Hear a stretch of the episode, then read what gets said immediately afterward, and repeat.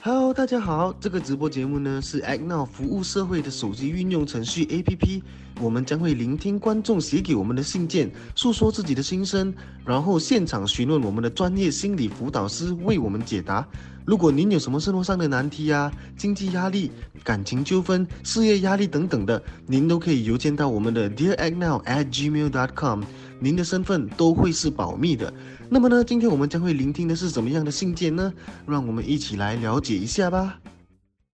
Hello，亲爱的 Dear Agno 晚上听众，大家晚上好啊。那么呢，我叫黄志璇，那么你也可以叫我 Desmond。再一次欢迎大家收看我们今晚第十一集的 Dear Agno Live Show 线上直播节目。那么每逢星期一和星期四晚上呢，啊晚上九点，我们将会有从事心理辅导已经有十几十几年经验的啊公认的认证和注册心理专业专业心理辅导师。那么呢，在这里我们 Dear Agno 希望能够提供一个平台啊，让大家去诉说自己的故事。那么呢，我们也非常欢迎大家投稿到我们的 Dear Agno at gmail.com，和我们分享您的心事，甚至是你心中啊多年都未能够跨过去的一个坎。那么千万不要担心，您所啊给给予我们的资料呢，还有你们的故事啊，还有你们的身份呢，都将会是我们保护的秘密。那么今天晚上呢，来到我们的第十一集，再一次参与我们的线上节目的呢，啊，是我们的已经有十几年经验的啊莫淑清老师，也就是我刚才介绍的已经注册和认证的专业心理辅导师。那么呢，啊，在还没有邀请莫淑清老师进来之前，想和大家简单的介绍一下 ActNow 是一个什么样的啊东西，又或者是有着什么样的功能的。那么简单的科普一下哈，ActNow 是一个啊关心时事社会的一个 APP。那么如果你在生活上有遇到一些啊困难啊，或者是大大小小的事情啊，比如说有人在你的家附近倒垃圾，然后没有人来清理啊，或者是附近有车子啊摆放了很多天，甚至是几个星期都没有人去啊处理的，那么你可以投诉到我们的 ActNow APP 投诉。那么呢，我们会尽我们最大的努力去帮您解决您的困扰。那么你也可以在你的电话下载您的 APP 的。那么再一次呢，啊、非常感谢大家啊、一直以来的支持。然后呢，如果您喜欢我们的节目的话，欢迎分享，然后按赞跟啊、留言来啊、介绍你身边的朋友，或者是一些正在面对生活上的一些难题的啊呃面对一些难题的朋友等等的。好的，Daniel，Hello，Nick，晚上好。啊，Dear Paul，非常啊非常感谢你一直以来的支持啊，Act Now 是最好的，对，这是。那么事不宜迟，我们先欢迎啊我们的莫淑清老师来加入我们，好不好？掌声鼓励鼓励。鼓励鼓励。Hello，莫淑清老师。Hello，大家你吃饱，Hello，大家晚上好。吃饱饭了没有？啊，吃饱饭了没有？很好，那么你准备好聆听我们的呃我们的这些 Dear Act Now 的这些来信者了吗？嗯，好，啊，那么还没有聆听之前呢，我们先请莫淑欣老师简单的一下介绍自己的身份，然后你的工作的啊范围等等啊。啊，我叫我是马来西亚注册与职政辅导师员哦，然后我从二零零五年毕业过后就开，哎，二零一零零九年毕业过后就开始呃从事辅导界了。然后我曾经去过读中当辅导老师，去过小学当临时教师，然后又在社区里面混过，然后也有呃去呃国际学校里面做兼职辅导师。然后我觉得，呃，做很多陪伴孩子的功课的时候，我就觉得家庭是一个很重要的事情，所以就有去读了家庭治疗的课程，所以目前还在推动这哀伤陪伴的呃运动，哀伤陪伴。疫情期间太多人去世了，然后就觉得还哀伤需要好好的说出来，所以就一直在做着这个，最近都一直在推动着这个东西。哦，那么非非常伟大，为我们的社会付出一份力量哈。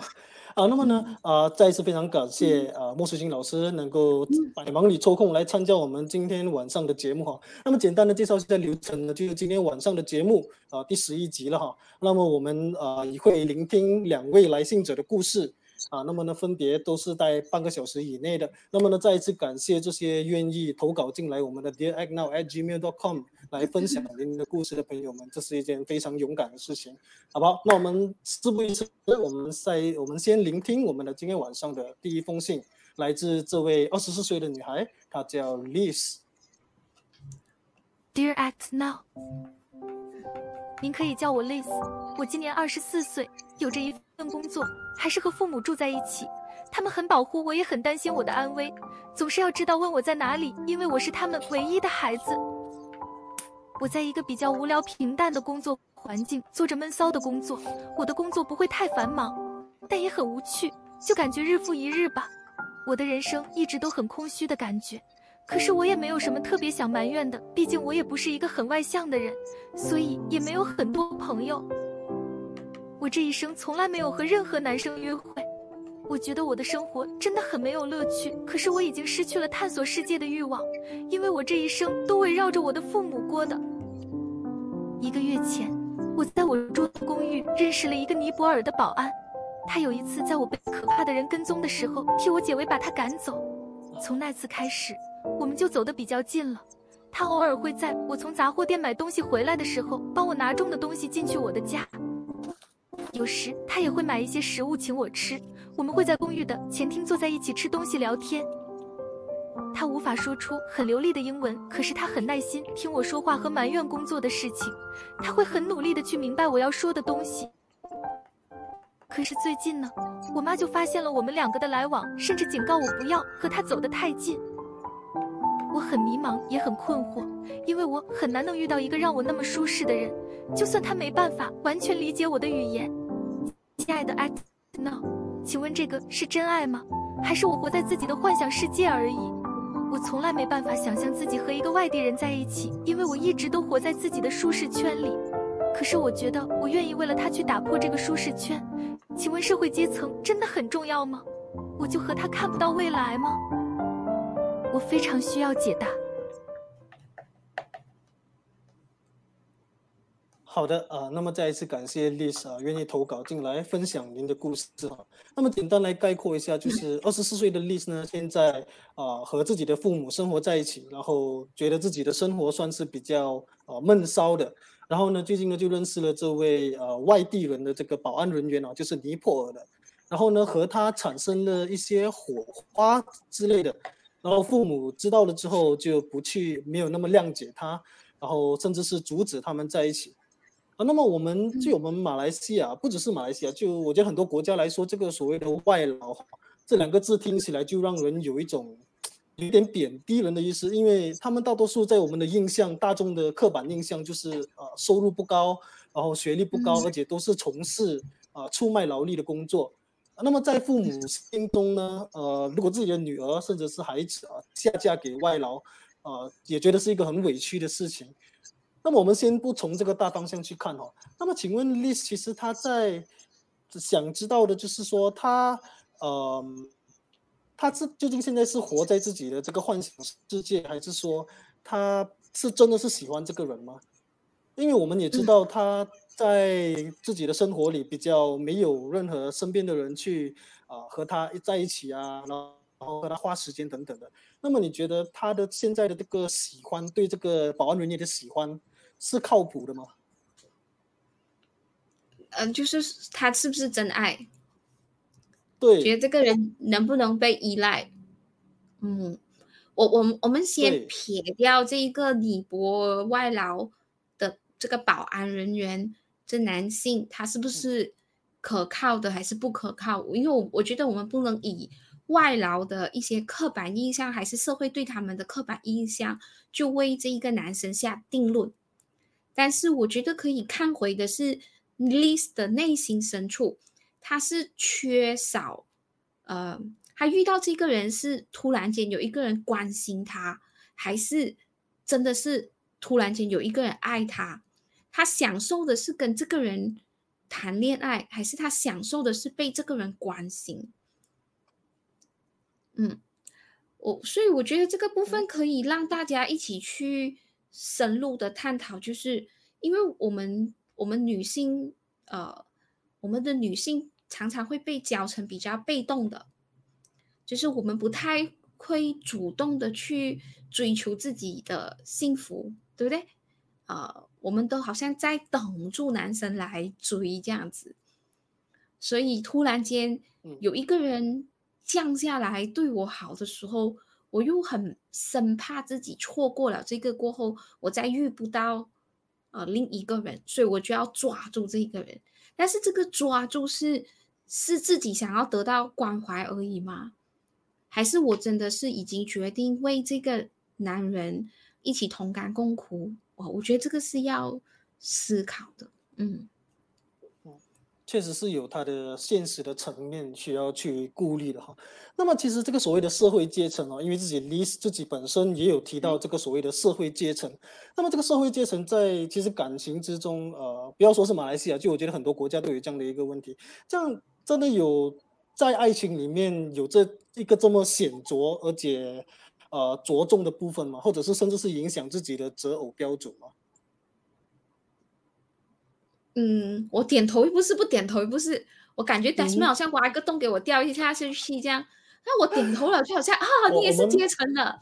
哎呦，我 摇头的话又好像啊，我们的观管哦，我觉得每个人都有自己的啊所谓的观点。好，那么我们就现实层面一点哦，就是说，Desmond 你是点头还是摇头先？来，你来表达一下。我我还没遇过这样子的一件这样的一个事情，这个所谓的异地恋，所以我不太方便去 这个，因为因为你你是一个孩子的妈妈嘛，那么这么身为父母呢，你要怎样去确保你的孩子在就是说，如果他跟这些呃外地甚至是外老的人在一起的时候，就不会去受苦甚至吃亏，要怎样去啊应对这个所谓的外劳男朋友呢？嗯。我们应该这么说，就是，呃，社会阶层在这件事情哦，是要看对方在不在意。既然 Liz 可以问出这个社会阶层的事情，就代表了，呃，Liz 本身其实也知道他跟他有很大的距离，他们的语言不，呃，其实是沟通不了，因为他讲，呃，对方可能也听不懂英语，或者说不是那么的好。可是都会很耐心的陪伴他，他们有语言的部分，然后讲到这个社会阶层是历史自己提出的，就说历史也明白知道自己跟他是有一段距离的，像历史自己本身真的介意的话啊，现在你不介意，你能确保你接下来几十年都不介意吗？我我觉得这个是要问回他自己的，嗯，如果你真的觉得啊，你偶尔还会。考量到这个东西的话，像我觉得要给自己做万全的准备。万全的准备是什么？就是我先去思考一下，我跟他在一起，我会面对的种种风险、种种的困难跟关卡，然后我愿不愿意去承担，然后自己做了选择，自己去负责。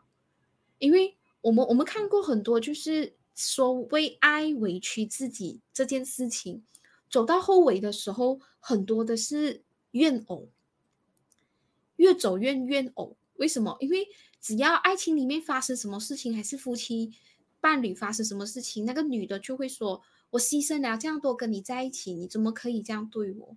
所以慢慢熬成熬的不是家偶，慢慢熬，越熬越熬，就变成了怨偶。这个是我们比较不想看到的事情。嗯。那么，Liz 他在这个要发掘自己究竟是真爱，或者是他只是需要别人的关心和注意力的这个当下，他要怎样去平衡，去啊自己为自己揭晓一个答案呢？就是在怎么样的一个情况下，他可以知道哦，原来我只是孤独，然后我只需要一个人陪伴，而不是真的喜欢他，或者是在一个当下，他可以知道哦，其实我是喜欢这个呃外劳男性的，而不只是纯粹是我寂寞而已。要怎样去有一个呃方式去解答自己？我听完整个 list 的呃呃信的时候，我其实就感受到这个女生其实是活在一个痛苦里面，因为她会觉得她自己的生活是没有的，没有自主权的。她是尤其她说那一句“我为父母而活”，活二十四岁的女生，然后。我的生命都是为父母而活，然后我的工作无趣，我的生活空洞，然后呃，我我没有什么呃什么冒险的欲望，对于生活未来的欲望，所以可以听得出，List 本身就是一个现在一个呃无助和无助无奈的状态底下，然后。甚至是已经习惯了不再为自己争取东西的的心态，嗯，所以如果这样子看下去的话，就可以知道 Liz 本身，呃，比较比起这个是不是真爱，他更应该去看回的是自己为什么会活到这么生活无感。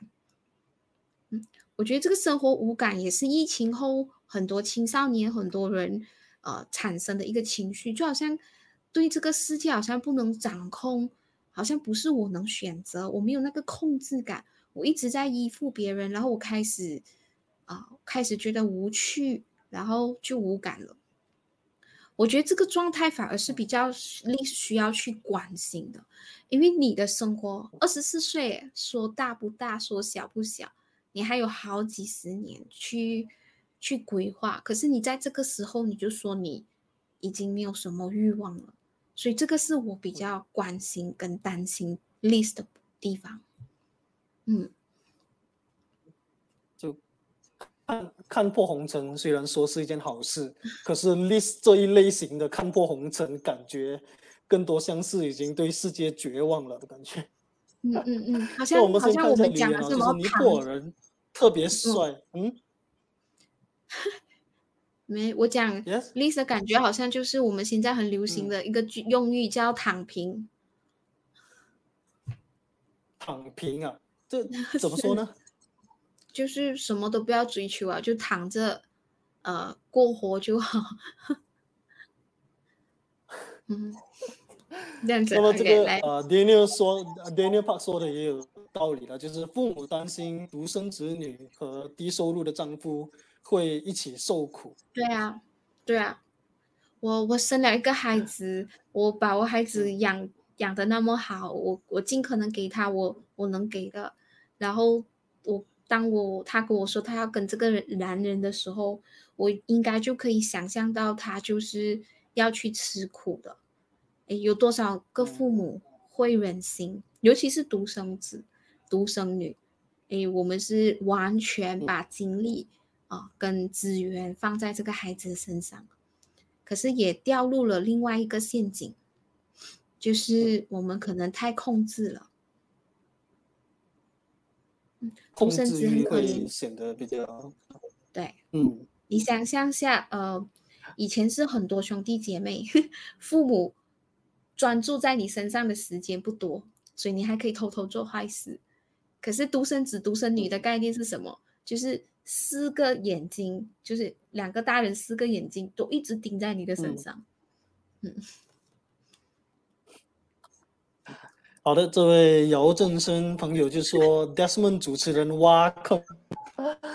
刚才那个问题哦，江莫淑琴老师其实也没有回答到我的问题，所以所以你在为我平反吗？对不对？是不是你在为我平反？对不对？快谢谢他，OK。他是在为你平反。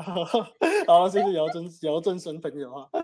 那么李云宝也说，爱是盲目的。那么就说呢，其实当朋友就好了，不需要想那么长远。那么莫淑清老师，我问看你啊，这个你常常提到的这个风险论哦，那么你觉得在这个呃，你现在面对的这个尼泊尔这个保安人员的这个朋友啊，你觉得这个风险论，呃，如果对比在他的身上的话，这个风险值得冒吗？就是让他去打破自己的舒适圈，跟打破自己的。啊，这一切的呃无聊，甚至是非常纳闷的一生，你觉得这一个风险，它值得去去面对吗？呃呃，那你看 Desmond 又挖挖洞啊，来，你看你看 Desmond 又挖洞啊。没有没有，没有 这个真的是很很，我觉得很没有什么，你就以一个女生的角度去看，我我觉得如果如果如果如果如果如果。这他是想要改变生活的话，哎，我觉得他一定是要打破舒适圈的。这个很明显看得出，就是他的父母已经为他铺了很很安全的一个空间给他。所以，所以 Liz 可能从小到大都没有受过苦，吃过苦，然后也没有遇到什么的挫折，所以才会让他的生命中呃开始产生无感，好像自己没有什么价值这样的感觉。所以，呃，在这这里其实要提醒父母的，不是铺好路给孩子就是好的，其实不是，反而而孩子偶尔受过跌一下倒，受下挫折，他反而会提升对自己的信心，这样他比较容易去冒险跟跟创造自己的未来。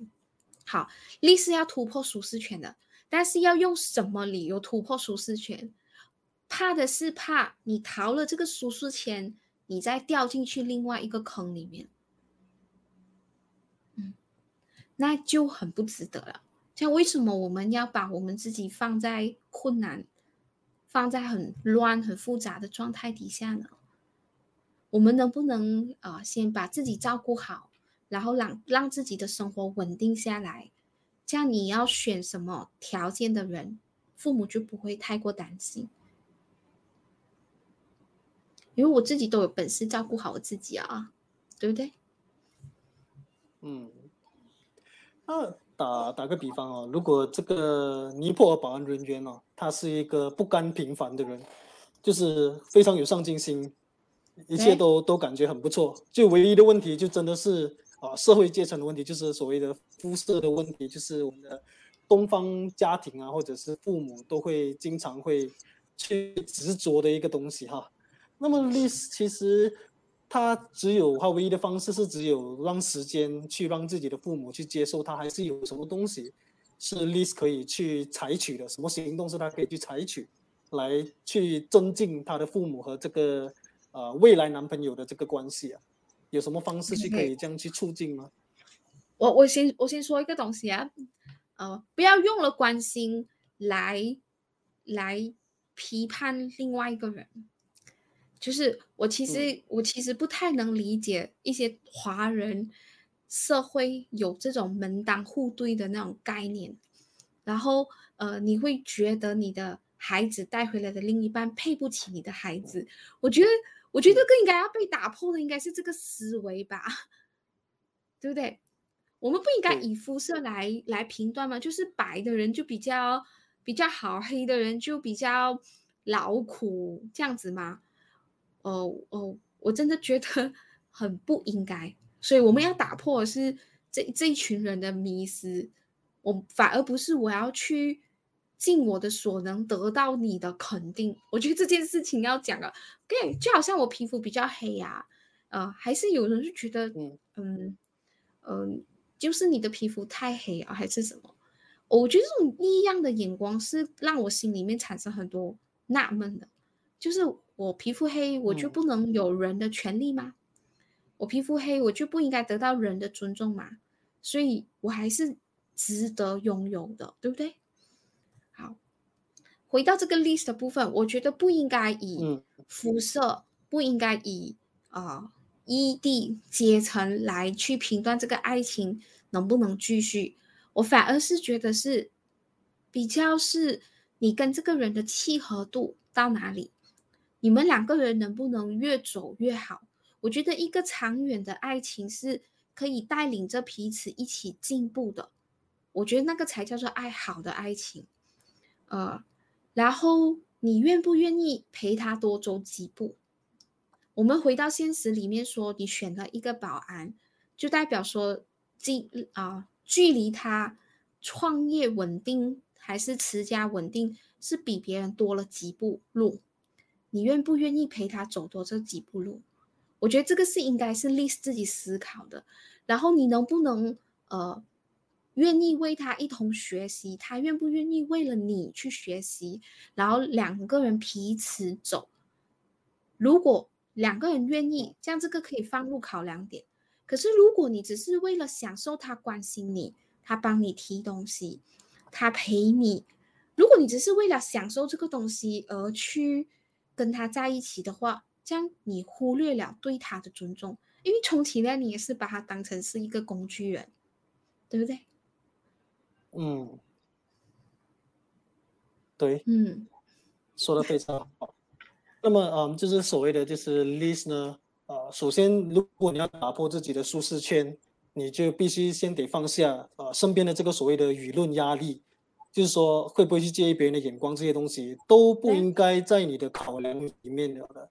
那么其实现实生活中呢，也有很多成功的案例，就是所谓的异地的案例，也就是他们以爱情的名义呢，就突破了这个国界、文化和语言的障碍，甚至是最后他们呃步上红尘，然后有啊结婚生子这些，也有很多这样子成功的案例。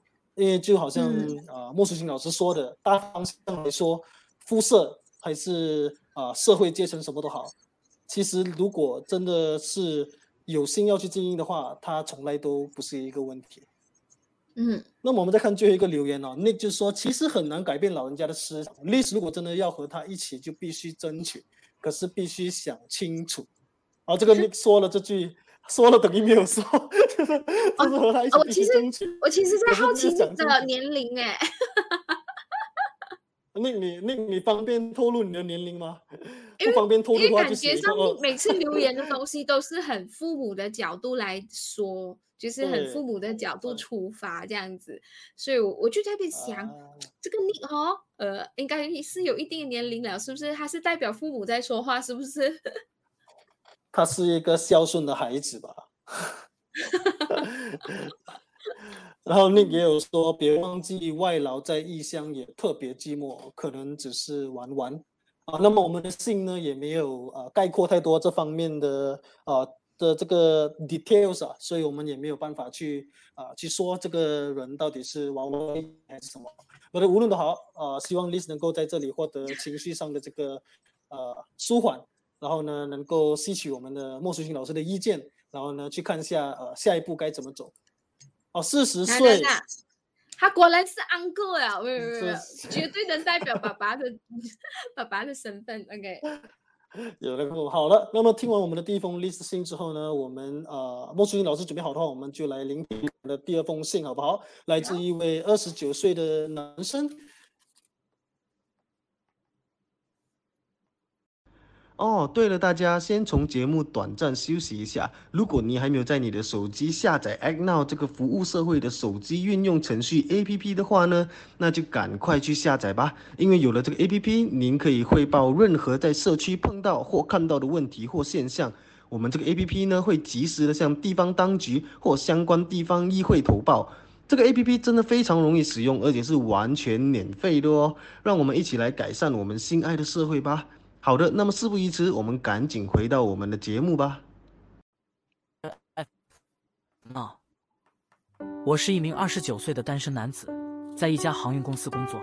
我一个人住在吉隆坡。我从小就是一个非常反社会和内向的人。我以前从未谈过恋爱，有时我以为我很满足自己的生活，但实际上我很空虚，因为我没有很多陪伴或朋友。我想分享一个我大约两年前发生的故事。他仍然困扰着我。我工作的地方有个女生，比我大六至七岁，也是单身。大约两个月前，她刚来公司时，我的任务是带她去公司周围了解更多。她对我非常友好，总是向我寻求帮助，甚至偶尔会为我买我最喜欢的抹茶拿铁，因为我曾经提过一次。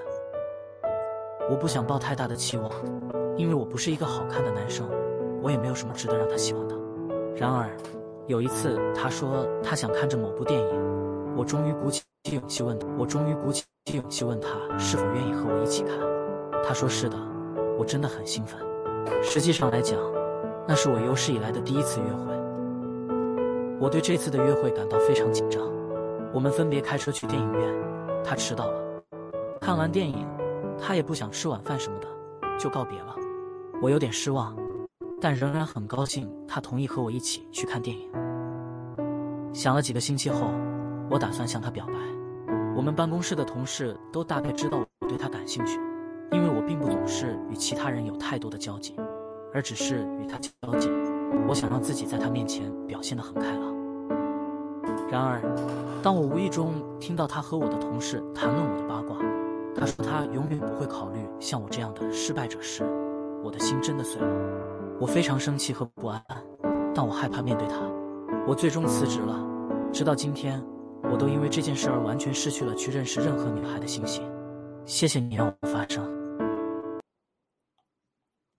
啊，好的，这一次谢谢这位啊男士为我们写的信。那么呢，他没有放他的名字或者是短称哈，那我们就称他为呃男主角，好不好？那么这位我们中信的男主角呢，他呃就没有谈过恋爱，然后喜欢上了一个呃工作认识的女生，然后呢也约了她去看场电影，然后呃过程并不是那么他想象中的那么美好，然后他想要告白。见到女啊，这位女生呢，就在他背后说了他一些不好的话，然后他辞职，然后到现在呢，也一直在啊，对他产生一个很大的阴影。那么就好像这里的标题写的啊，一朝被蛇咬，十年怕草绳，他就对女生产生阴影了。那么我们先一句一句概括来看哈，这一位男主角呢，他在我们的这封信里面，他去看电影，和这位女生看电影啊。那么我想问一下莫淑清老师，当一个女生和你看完电影之后，她直接选择道别，然后也没有要去吃下一餐呢，还是什么东西？这样的一个行为，他可以算是直接啊告诉对方她自己没兴趣的意思吗？我不能代表所有的女生说话，但是我就他会算是一个所谓的。Red flag 嘛，就是红红旗子啊，就是所谓的，一看就是说已经他这样子的一个举动，就直接宣布了啊，我对我对你没有兴趣。嗯，这个几率是多大？呃呃，我我我们不要我们不要用行为来判断，我们用情绪来判断，我觉得会比较容易。就是那个女的有持续跟对你保持兴趣吗？因为，因为我我觉得，如果他对你有意思的话，他一定会持续对你保持兴趣的，对不对？然后他持续对你保持有兴趣的话，他一定会刻意或者是无意的制造很多跟你相处的机会。可是，如果他只是跟你看场电影就跟你说再见，然后接下来又没有联络你的话，意思就是说他都没有展现出对你的兴趣，对不对？嗯，我们觉得我们这样子说会不会比较安全一点？嗯，不然有些女生看完电影，然后在挖坑啊，这样子。这个哪里算是挖坑？这个是以你以一个女生的角度去看，因为我们懂男生去约会，就男生肯定是想要啊吃一餐啊，或者是去别的地方去逛逛啊。所以女生来说，如果她做出这样的举动的时候，那么会不会算是呃没有兴趣？因为这个女生哦，她也。她她会买给她喜欢吃的东西，就她会记得这个男生的喜好。那么其实女生在，嗯，有时女生她自己很友善的时候，那么男生其实该怎样去分辨啊？这个女生是对我有兴趣，或者是这个女生只是保持一个啊友好的状态而已。等一下，我要学 Desmond 了。等一下，等一下，我要学 Desmond 了。挖坑吗？嗯，不是，我要学 Desmond 了，就是。因为我不是绿茶婊，所以我看不懂绿茶婊的展示。在你的眼里，中性的女生是绿茶婊吗？呃，有我我无可否认的是，有很多女生是撒网，对不对？她就会制造跟不同的男生啊，对对对，这种撒网的概念就是我就会去跟不同的人一起出去相处接触，然后。也没有说定是要找谁，可是就是希望跟不同人的接触过后，选到自己的，呃，选到一个好的。嗯嗯，这这群女生是比较小心的，就是他不轻易的去爱上一个人，他一定是要去测试过每个不同的男生，然后让自己拥有更多的选择过后，才来决定要爱上哪一个人。可是我们做一点数学哈。这个男生已经是二十九岁，这个女生大他六七岁，也就是三十五、三十六岁，也是单身。那么你觉得这个？你是要放你的、你的、你的 comment 出来，是不是？那个女的已经是老姑婆还敢 吃？你要放？哦，对对对，我们不要放这个，我没有注意到他的留言已经是说的这件事情了。跟跟你讲，我不是要说他，我不是要说他嫌东嫌西哦，只是说。你觉得一个男生就是这种情情窦初开的这个男生哦，我不懂有没有讲过这个成语，就是他们这种情窦初开的去争取大过自己的女生，是一个冒险的举动吗？其实你会觉得是一个不值得鼓励的一个一件事情吗？年龄不是一个爱情的考量，但是年龄底下隐藏的那个对生命跟知识的淬炼的那个深度是需要被考量的。意思就是说，呃，外在的年龄不是一个一个定义，但是心理的年龄是一个考量，因为心理的年龄它它会影响到你的见识、你的看法、你的。世界的宽度跟深度，然后你能不能跟这个旁边的这个人说话说下去，然后一起进步，一起陪伴彼此，这样子，我觉得这是很重要的。好，如果回到这个部分的话，我们可以去猜，这个这个男生虽然是二十九岁，可是你会发现到，其实他一直都处在是把自己躲起来的那一个状态，就是把自己嗯。遮起来、盖起来的那个状状态，所以，呃，在遇到困难跟挫折的时候，我猜想他都应该会比较习惯性的逃避。这个可以从他辞职的这个举动来看，因为他都没有去跟这个女生核对过。你为什么说我是失败者？你为什么你不敢核对，你就选择辞职了？所以我在猜想你在过去的人生。可能在遇到很多很多事情困难跟挫折，还是有误会的时候，你都会选择逃避这件事。所以，他为自己放了一个定义，就是他是反社会跟内向的人格。OK，嗯，回到这样子的状去定义定义自己。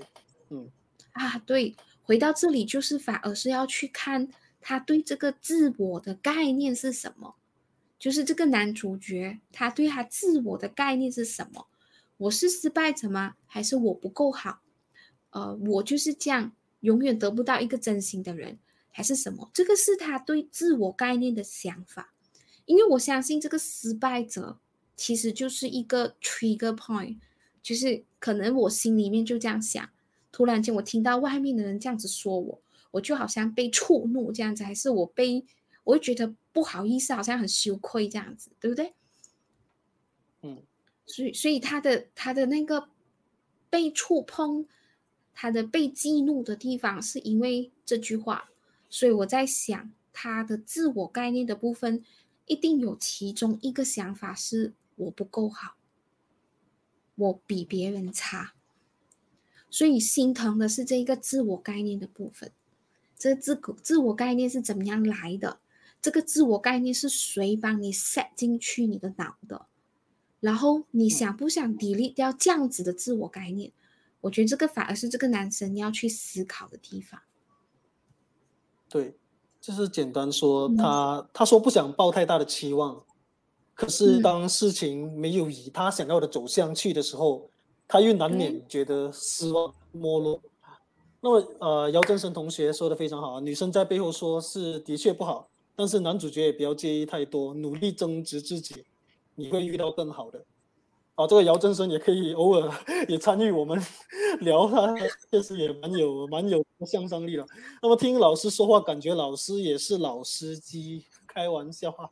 我的恋爱经验，我。的恋爱经验很少不了，就是两段，OK，就是我只是我跟我先生在一起就是十多年了，所以我的我的我的履历只有一个。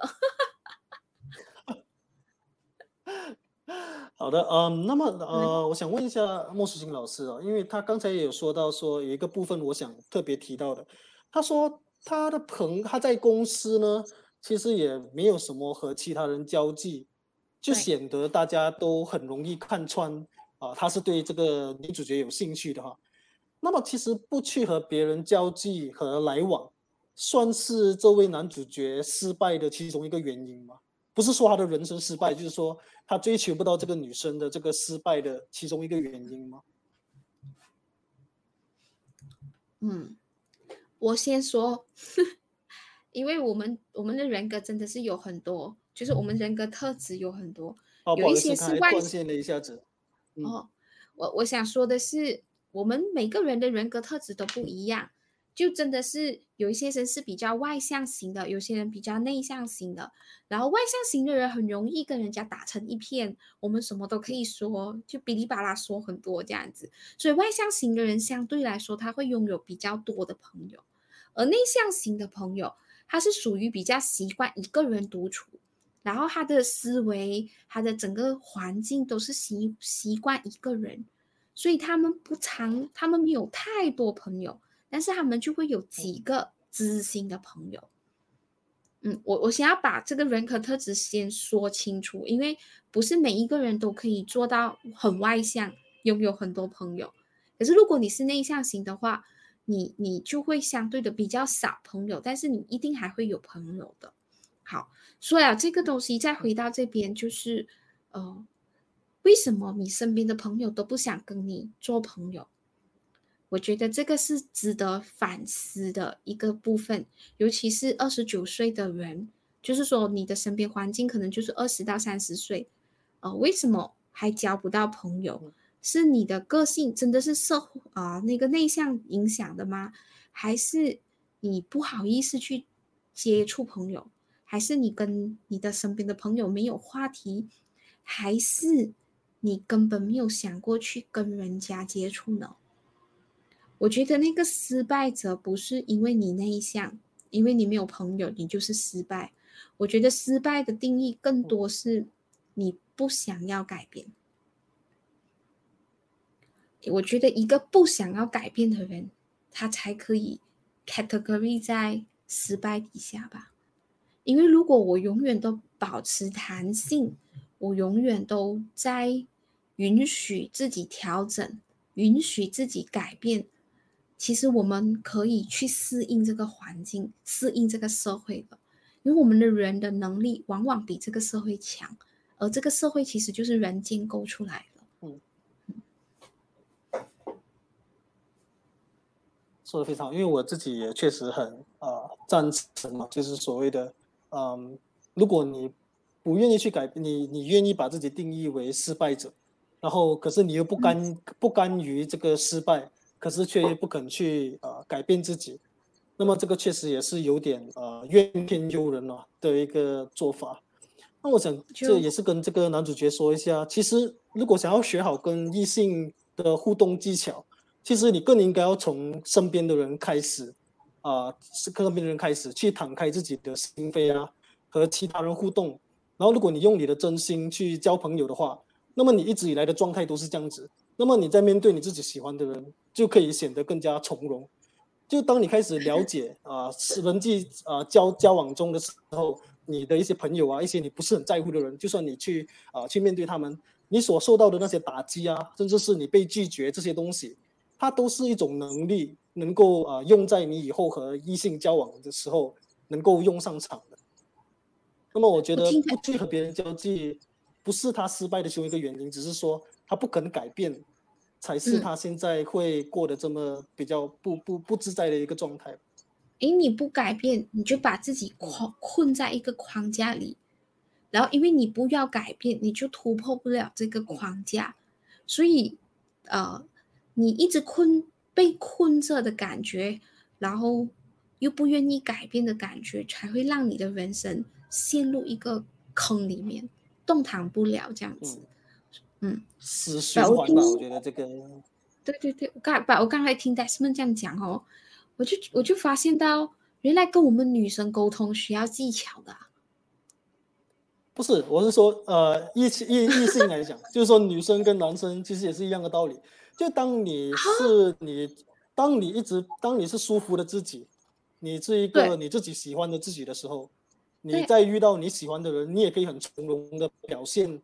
你喜欢的自己，甚至是别人会喜欢的自己，所以我不用刻意学什么技巧，对不对？你懂啊？不是学，我不是绿茶婊，学那种技巧，这样我不懂。好，我我我是我是绿茶男，好不好？我是绿茶。我那我问一下莫淑欣老师啊，其实嗯，所以我觉得沟通这件事情是建立在真诚、尊重、跟接纳、跟聆听的态度底下。所以它不是一些特别的技巧会让某个女生喜欢你，或者是你可以用某个技巧塑造你一个好的形象。我觉得不是这一个吧，我觉得 Desmond 不是应该要讲这个，Desmond 应该是讲，呃，就做舒服的自己，然后呃让让你用最自然的态度去面对异性，是这样子哦。对对对，哇！你谢谢你为我平反。不是我，我觉得我觉得那个要要来找吵架。你看他讲 Desmond 是对的，女人心海底针哎，你看宁是要弄到我们吵架是不是？我们我们我们不要理会他，就呃，你讲的对，可是我私底下赞同你。没有，我再我再补充一下刚才莫淑清老师说的，其实我更加是觉得。有时问题也未必是出现在你自己这个男生，就是说，呃，这个要追求人的这个身上。那有时你一直很努力去追求一个人，可是却没有结果，他不一定是自己出了问题啊。很多时候是你要追到追一个对的人，比用什么方式或者套路或者是技巧来的更加重要。对，就你要追对的人，而不是说你努力然后往死里追，就一定是可以追到。那我我也是觉得讨好。讨好回来的关系也是不不不靠谱的。对对对对。然后我们再回到这个事件上面来看哦，就是这个女生是因为你带带领的时候，她才跟你比较好。这样，她她这种，呃，我觉得我觉得比较麻烦的一件事情是，呃，男生要怎么样？男生要怎么样 去分辨是女生的？行呢是对的还是错的，还是有目的的行呢？我刚才问你，我刚才问你一样的问题，你说我挖坑，然后你现在你问我一样的问题，你是什么意思？我就问回 你，是你们不会分辨吗？你们分辨不出一个女生是因为只是呃普通的交际，还是普通的，还是有意识的刻意假假的跟你塑造机会？你们男生分不清楚的吗？我觉得男生他不够喜欢你的时候，他比任何人都来的理智。嗯，他喜欢你的话，你你呼吸，你跟他讲一句话，他都会觉得你喜欢他。我觉得其实男生跟女生其实也一样的啦，我们都是很多自己的幻想世界，其实也是有的，可这是肯定有的。所以，所以，所以这个男主角是错误解读这个女生的讯息吗？他是嗯经验上的缺失吧。嗯，就好像他说他没有谈过恋爱，然后他也没有太多接触异性的这个呃方法。好像你看他去看一场电影，他就直接想跟人家告白了。这个想法是其实也不是说不对，就很很很唐突啊，就感觉他就是很横冲直撞。因为女生看一场电影可能只是社交是吗？对对对，就算你再怎么去冲动，因为他感觉上是他没有去。他没有很在乎这个结果。嗯，我如果这样子说，如果这样子说的话，我就会发现一样东西，就是呃，这个这个男主角他的那个错误解读底下，他也错误的让自己辛苦。这样这么这个错误解读会产生，Desmond 是用他不够经验，他没有这个经验，然后我会觉得。可能这个男生也缺乏关心，所以突然间有一个女生好像比较关心你，你就觉得她好像是对你有意思。所以我觉得反而是这个男主角可以回去看的是自己真的是童年，哦，因为我觉得我们华人社会对男生比较残忍一点点啦，就是因为我们会觉得男生要坚强，不可以哭，你哭的话反而打更大力。然后又跟你讲，你不可以流眼泪等等，所以有很多时候，呃，然后我们一直又跟男生说，你要强，你要坚强，你要撑起这件家这样子，所以就变成很多男生会会会对自己很冷漠，所以突然间有一个女生对你比较关心的时候，你就误会了，所以我觉得反而是这是个男主角要看回去，你是不是真的是缺失这个部分啊？如果真的是这样子的话。他不适合你去找这个女生，你反而先要去把自己关心回来先。嗯嗯，是你觉得他还没有那个能力，或者是说他的心灵上还没有足够的这个力量去照顾，甚至是爱上另外一个人的意思吗？嗯嗯，那么我想因为他都是在等着嗯人家来关心他，等着人家来爱他。来去和他来往是。那么呃，嗯面对这样子的事情啊，其实如果这位男主角他不不辞职的话，他其实应该用什么样的心态或者是方式去面对他的呃工作和职场呢？他应该要改变什么样的心态去面对？嗯其实他这其实如果他的心力足够的话，心力如果他心力足够的话，我反而嗯更期待是他去找这个女生来核对。嗯，为什么你就是说应该问清楚。对，因为你问清楚了过后，你才知道你有什么地方可以突破，你有什么地方才可以拓展的地方。嗯，我觉得这个是非常重要的。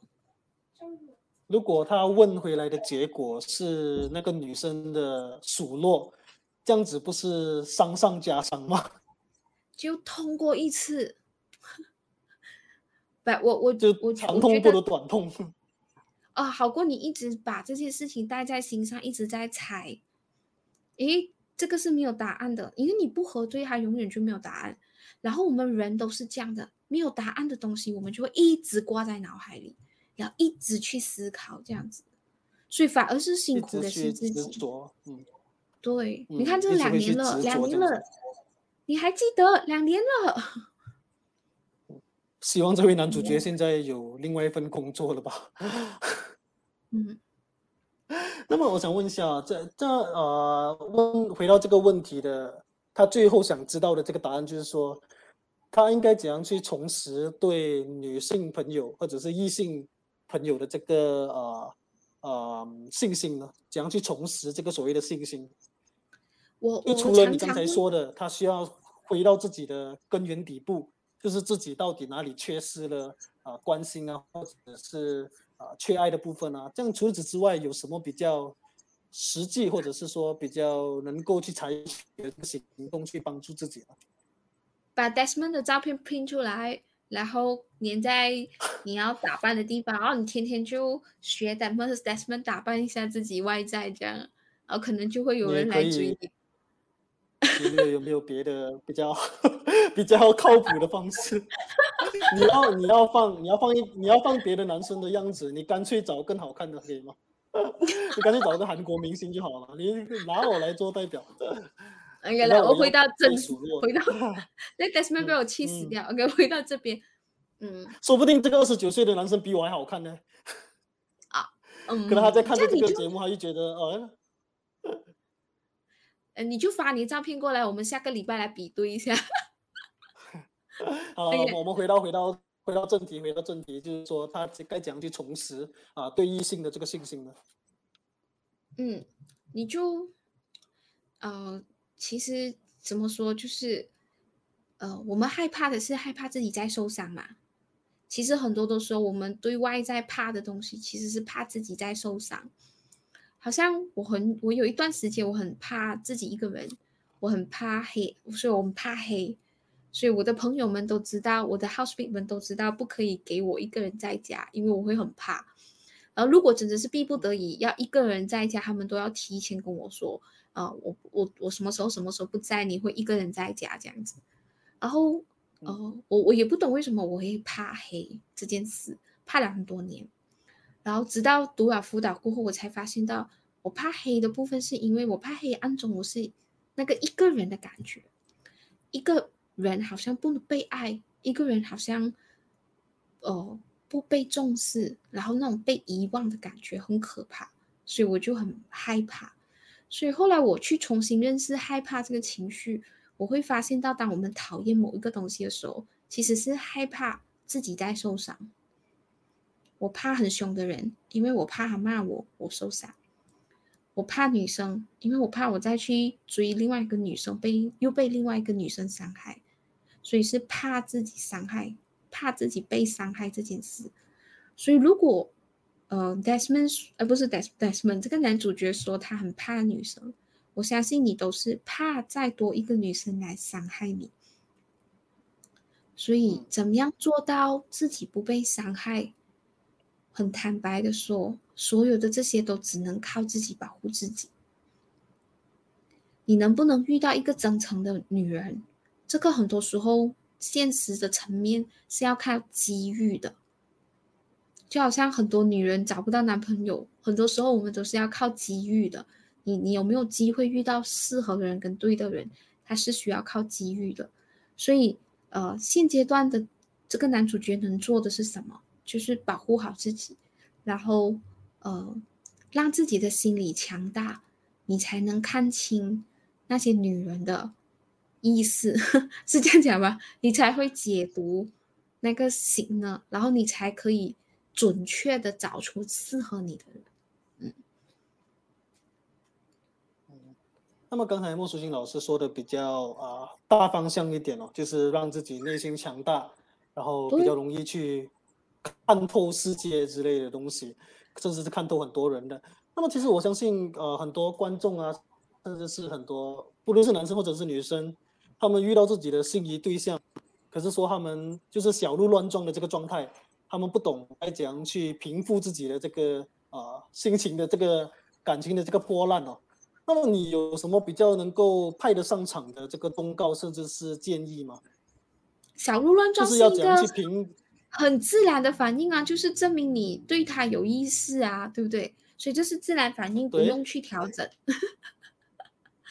反而需要调整的是的小鹿乱撞是，嗯，所以反而要调整的是这个小鹿乱撞过后背后的那个害怕，那个害怕他不知道怎样看待我，害怕我要怎样跟他开口说话，啊，害怕对方听了我讲的这些话过后，他对我的概念是好的还是坏的，反而是这些这个害怕需要被调整。